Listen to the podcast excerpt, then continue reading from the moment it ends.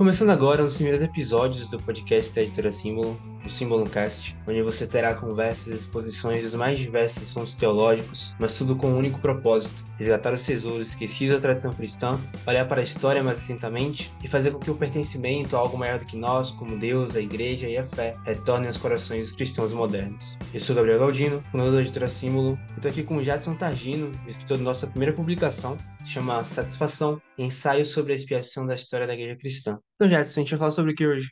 Então, Gabriel, a gente vai comentar nesse podcast basicamente sobre um assunto interessante, que é a questão do poder redentivo das esmolas, né? Ou seja, a esmola, um ato, uma ação, de certo modo, expiatória na história da igreja.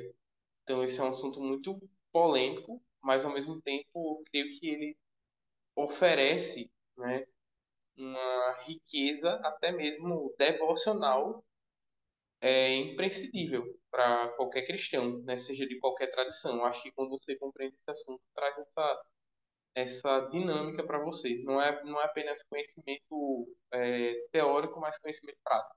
Top. Acho muito importante isso daí. Conectar a teologia no, entre aspas, teórica e a prática, né? Então, vamos lá.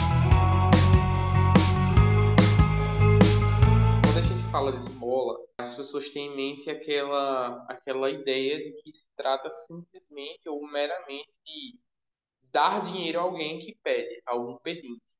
Mas o conceito de esmola, de forma geral, no cristianismo e, na verdade, no, no próprio judaísmo também, está atrelada à questão da obra de misericórdia. Qualquer obra de misericórdia, qualquer obra de amor né, em favor de alguém que precise, é uma esmola.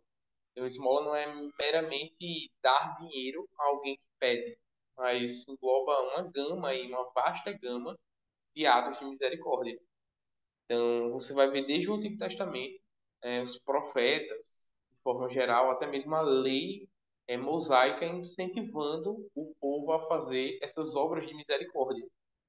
Então, você vai encontrar em Êxodo, por exemplo, Êxodo, é, a partir do capítulo 30, algumas orientações a esse respeito, dentre essas orientações se menciona literalmente a possibilidade de se fazer é, é, expiação através da prática da esmola.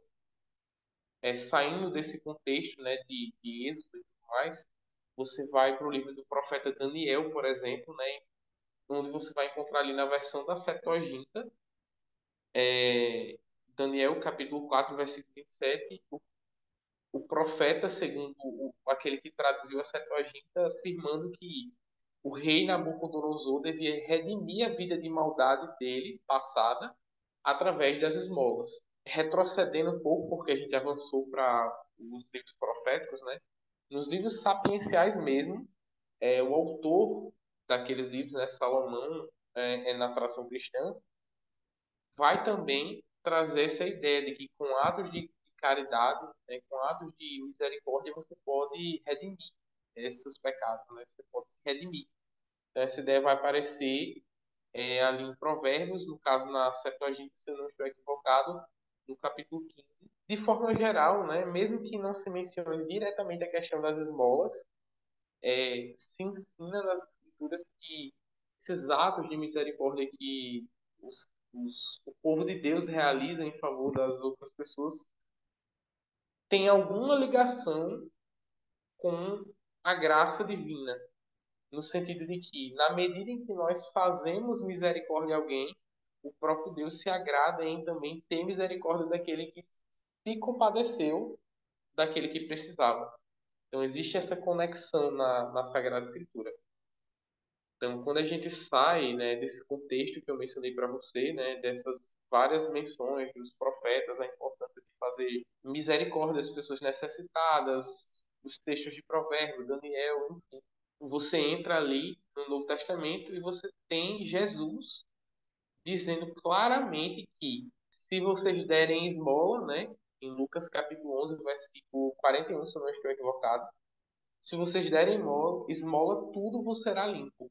Ou seja, a purificação ali, a, a remoção né, das impurezas espirituais através da esmola.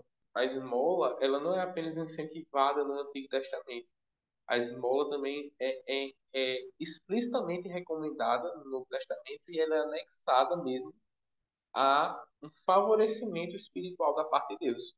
Não é que você está barganhando com Deus, mas Deus mesmo na sua soberania ele quis recompensar esses atos né, de misericórdia que fazemos para com outras pessoas através de Ele mesmo ser misericordioso com aquele que é misericordioso. É, tem pessoas que condenam muito automaticamente essa ideia de que você possa fazer algo para, é, para as pessoas que seja recompensado por Deus, né? Então, tipo, ah, não existe barganha com Deus, algo assim. Mas existe essas promessas que ele faz condicionadas às ações nossas, né? Uhum. Exatamente. Então não é como se nós estivéssemos colocando Deus contra a parede. Ele que livremente, em sua soberania, porque ele é absolutamente soberano, que decidiu recompensar esses atos de misericórdia, de misericórdia, perdão, dessa forma. Então, não, não é uma barganha, né? É, é pura graça, porque nós não merecíamos ser recompensados por esses atos de misericórdia, mas ele quis mesmo assim, é graça. Né? Você vai ver também várias outras passagens falando sobre essa questão de que é, se nós nos humilharmos diante de Deus, por exemplo, né, receberemos misericórdia. Então, assim, na Bíblia não é incomum isso, né? Essa anexação de alguma ação humana com a recepção posterior de alguma graça ou misericórdia da parte de Deus. Enfim, é, só finalizando, né? É, você vai ver, por exemplo, também vários personagens bíblicos sendo honrados por Deus por causa das esmolas que eles prestavam. Então, você vai ter Dorcas, por exemplo, né, em Atos. Você vai ter também o próprio caso de, é, daquele pagão né, que foi batizado pelo, pelo apóstolo Pedro, Cornélio, é, a Bíblia diz que antes mesmo dele se tornar é, cristão, as esmolas dele já chegavam diante de Deus. Então, olha, olha isso, né? É, é como se as esmolas tivessem preparado ele para aquele momento onde ele recebeu aquela graça maravilhosa no batismo. Então, é isso, né? As esmolas, assim, são, são um aspecto fundamental da vida cristã ao lado né, da oração e do jejum. Então, é, é um tripé, né? Oração, jejum e esmola. É um tripé muito importante para a cristandade como um todo. Muito legal. E aí você falou sobre esse, assunto nas escrituras. Tem algum outro contexto que ele é mencionado que seria importante a gente conversar?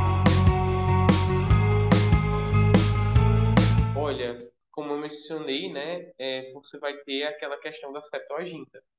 A Septuaginta, de certo modo, nós poderemos dizer que ela é uma tradu tradução né, do, Antigo Testamento, que ela é fruto daquele período do judaísmo que a gente vai conhecer, é, é chamar, né, conhecer como o judaísmo do segundo tempo.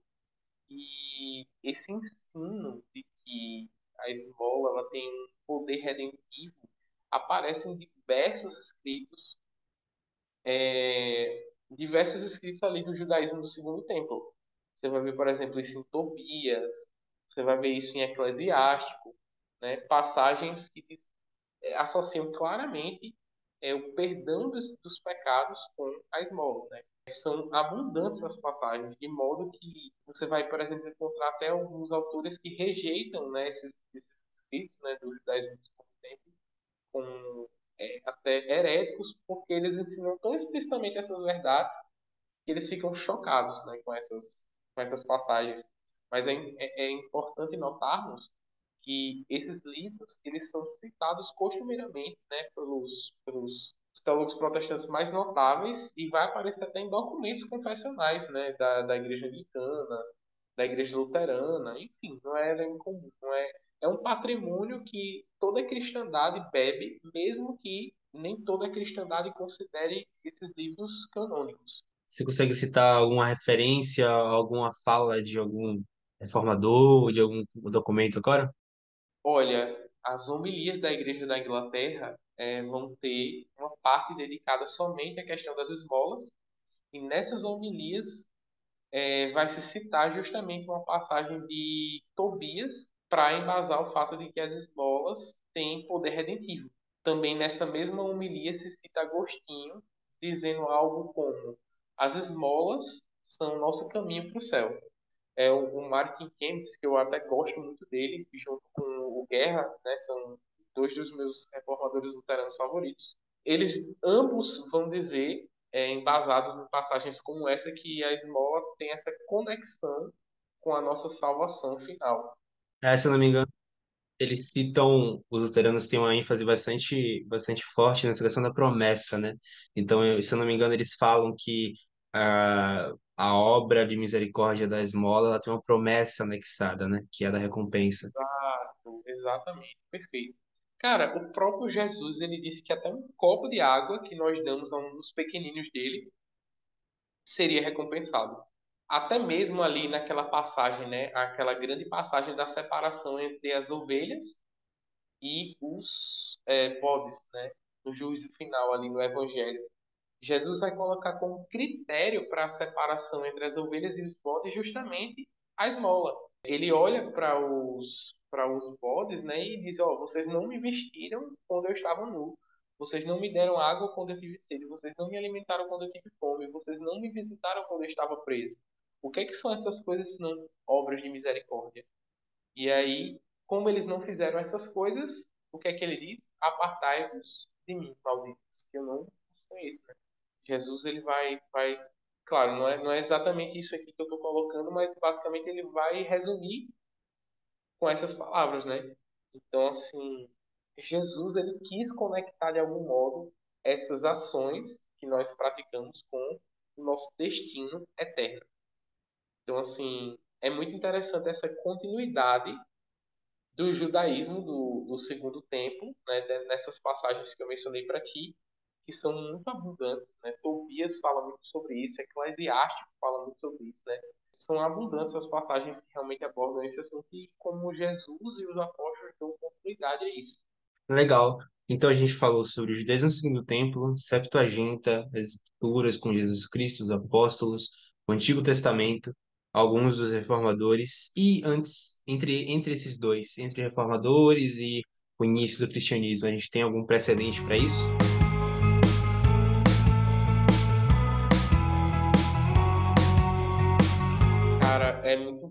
Essa pergunta que você fez, porque a gente pode acompanhar aí ao longo da história da igreja vários teólogos, né, do período patrístico, também do período escolástico, que falam sobre isso. Os pais da igreja, eles, mesmo já no período anteniceno, enfatizavam muito a questão das esmolas. Né?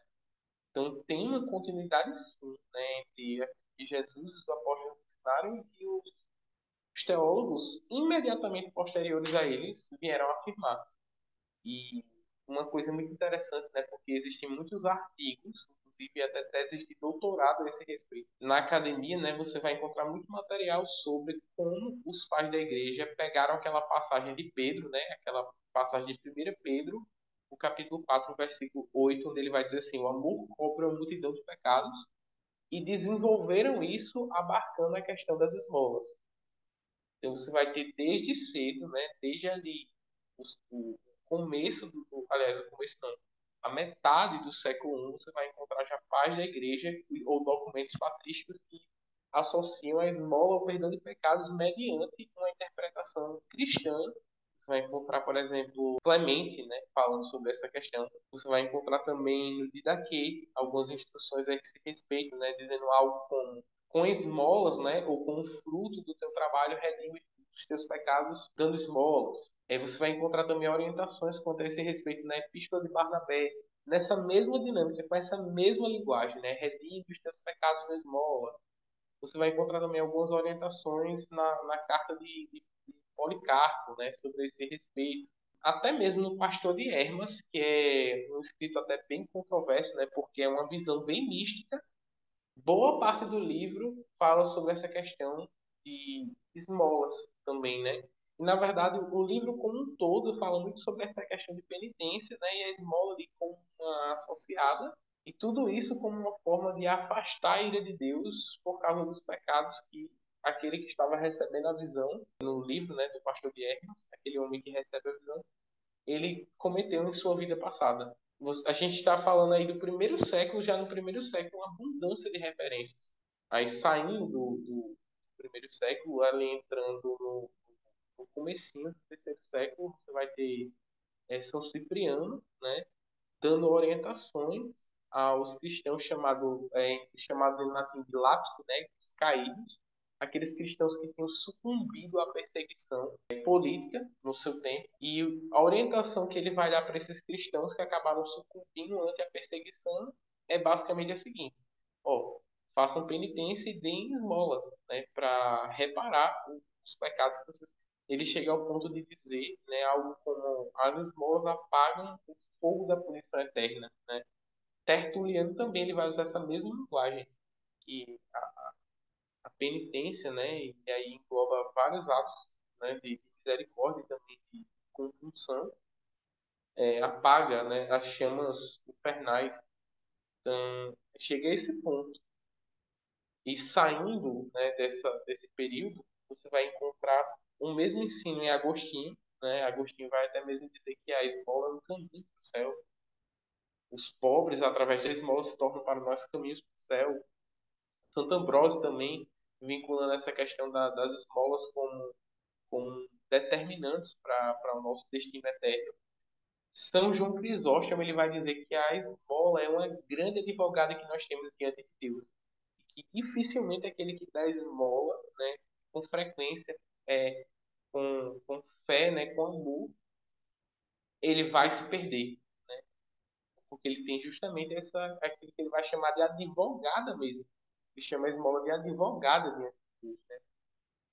Então, é, ele vai utilizar como se fosse uma, uma metáfora, assim, como se a esmola balanceasse nossos pecados diante de Deus. Então, é, é muito interessante como esse ensino a respeito da questão da esmola vai se repetindo tantos pais da igreja que viveram em diferentes contextos. Né? Pais tanto orientais como pais da igreja latinos, e sempre nessa mesma ênfase com textos bíblicos é, parecidos para embasarem aquilo que eles estão afirmando. Então, é, é, muitos pais da igreja falaram sobre essa questão é, da, da esmola com poder redentivo. Né? Interessante. Então, a gente vê aí um, um amplo amparo histórico né, para a questão das esmolas e sua função redentiva, por assim dizer. E é algo que até devo te elogiar, é muito bem tratado no, no seu livro, muita citação, é muita referência bibliográfica, acho incrível. Eu li ali, nossa, até por isso a gente publicou, né, porque é muito bom mesmo. Então, quem quiser, quem quiser ter um acesso mais aprofundado a essas informações, tá lá no nosso site. E lá também você fala um pouco sobre, sobre a questão prática, né? Como a gente pode aplicar isso nas nossas vidas. E das principais da igreja, né? Afinal, todo o contexto que você cita eles falando, ele está falando da prática, né? Por exemplo, contra os lapsos, tipo, é algo que aconteceu. Até algo muito importante você ter em mente. E a teologia patrística, ela não é uma teologia puramente especulativa, até acho que pode dizer até nunca é especulativo. Eles sempre estão tratando de problemas práticos. E aí eles conseguem dar as respostas que para hoje a gente pode até pensar que é especulativo, que a gente não está lá naquele momento, a gente não viveu aquele, aquele período, aqueles conflitos e não precisou daquelas respostas. Mas é muito importante isso. Então, como a gente pode hoje tirar dessa, desses escritos patrísticos, das escrituras e etc., para nossa prática, nossa vida prática, nossa vida devocional?